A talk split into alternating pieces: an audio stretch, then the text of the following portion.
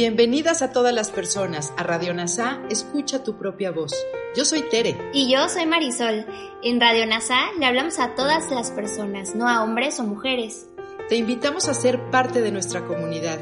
NASA Curarte Tú y un curso de milagros. Te acompañaremos en las lecciones diarias de un curso de milagros. Profundizaremos en las oraciones que se encuentran a lo largo del libro. Hablaremos de temas importantes que permitirán experimentar amor y paz día a día. Y compartiremos entrevistas con maestros adjuntos NASA y maestros de un curso de milagros. Gracias por acompañarnos.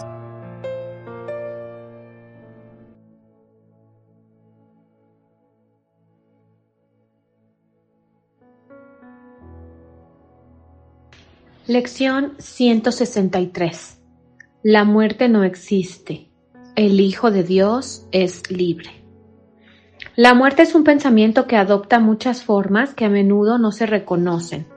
La muerte puede manifestarse en forma de tristeza, miedo, ansiedad o duda, en forma de ira, falta de fe y desconfianza preocupación por el cuerpo, envidia, así como en todas aquellas formas en las que el deseo de ser como no eres pueda venir a tentarte. Todos esos pensamientos no son sino reflejos de la veneración que se le rinde a la muerte como salvadora y portadora de la liberación. En cuanto que encarnación del miedo, anfitrión del pecado, Dios de los culpables y Señor de toda ilusión y engaño, el pensamiento de muerte parece ser muy poderoso pues parece encerrar a todo ser vivo en sus marchitas manos, a todo deseo y esperanza en su puño funesto, y percibir toda meta únicamente a través de sus ojos invidentes. Los débiles, los indefensos, así como los enfermos, se postran ante su imagen, al pensar que sólo ella es real, inescapable y digna de su confianza. Pues la muerte es lo único que inevitablemente llegará Todas las cosas, excepto la muerte, parecen ser inciertas y perderse demasiado pronto, sin importar lo difícil que haya sido adquirirlas. Ninguna de ellas parece ofrecernos seguridad con respecto a lo que nos ha de brindar, y son propensas a defraudar las esperanzas que una vez nos hicieron abrigar y dejar tras sí un mal sabor de boca en lugar de aspiraciones y sueños pero con la muerte se puede contar, pues vendrá con pasos firmes cuando haya llegado su hora. Nunca cesará de tomar como rehén todo lo que tiene vida. ¿Te postrarías ante los ídolos como este? Aquí la fortaleza y el poderío de Dios mismo se perciben dentro de un ídolo hecho de polvo. Aquí se proclama que lo opuesto a Dios es Señor de toda la creación más fuerte que la voluntad de Dios por la vida, más fuerte que la infinitud del amor y la perfecta e inmutable constancia del cielo. Aquí la voluntad del Padre y del Hijo es finalmente derrotada y enterrada bajo la lápida que la muerte ha colocado sobre el cuerpo del Santo Hijo de Dios. Impio, ahora por la derrota, el Hijo de Dios se ha convertido en lo que la muerte quería hacer de él, en su epitafio escrito por la propia muerte, no se menciona su nombre, pues ha pasado a ser polvo. En él solo se menciona esto. Aquí yace un testigo de que Dios ha muerto. Y esto es lo que la muerte escribe una y otra vez mientras sus veneradores asienten y postrándose con sus frentes en el suelo, susurran llenos de miedo que es así. Es imposible venerar a la muerte en cualquiera de las formas que adopta y al mismo tiempo seleccionar unas cuantas que no favoreces y que incluso deseas evitar, mientras aún sigues creyendo en el resto, pues la muerte es total. O bien, todas las cosas mueren o bien todas viven y no pueden morir.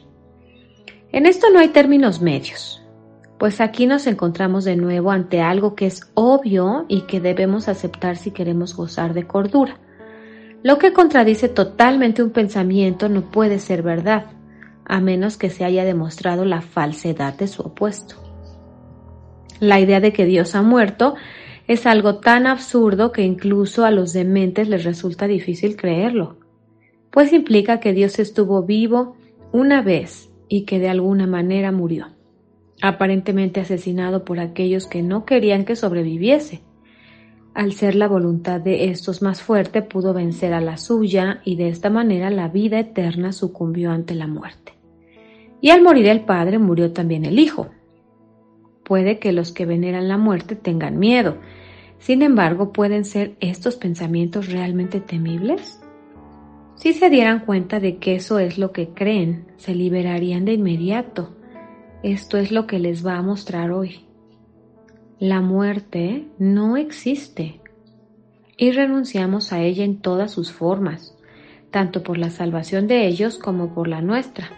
Dios no creó la muerte, por lo tanto cualquier forma que adopte tiene que ser una ilusión. Esta es la postura que hoy vamos a adoptar y se nos concede poder mirar allende la muerte y ver la vida que se encuentra más allá. Padre nuestro, bendice hoy nuestros ojos.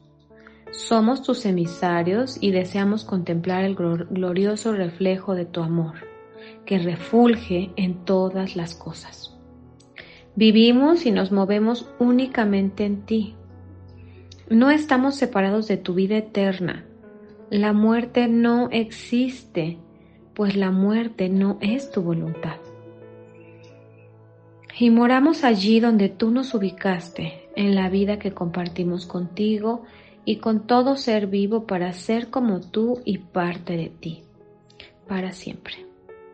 Aceptamos tus pensamientos como nuestros y nuestra voluntad es eternamente una con la tuya. Amén.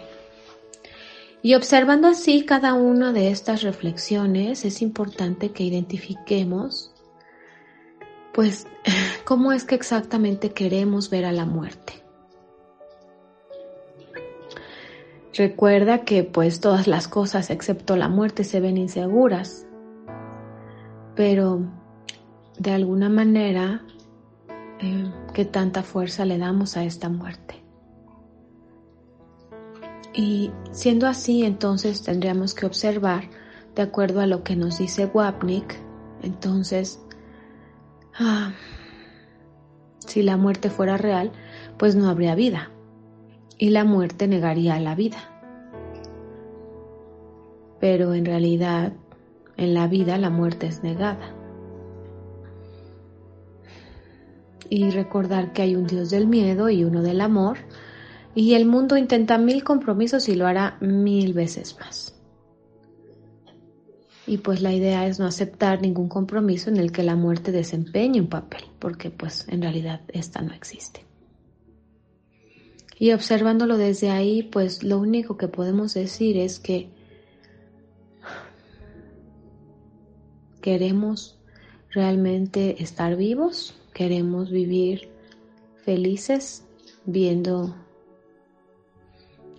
que ahí está nuestra salvación. Recuerda que no hay muerte y renunciamos a ella ahora en toda forma para la, salvación de Jesús y para la nuestra también. Gracias por unir tu mente a todas las mentes. Soy gratitud. Gracias por unirte a Radio NASA. Escucha tu propia voz. Te esperamos en la siguiente transmisión. Búscanos en Instagram y Facebook como arroba NASA Curarte Tú. También encuéntranos en Telegram y YouTube. Suscríbete a este espacio y escucha, tu, propia, voz.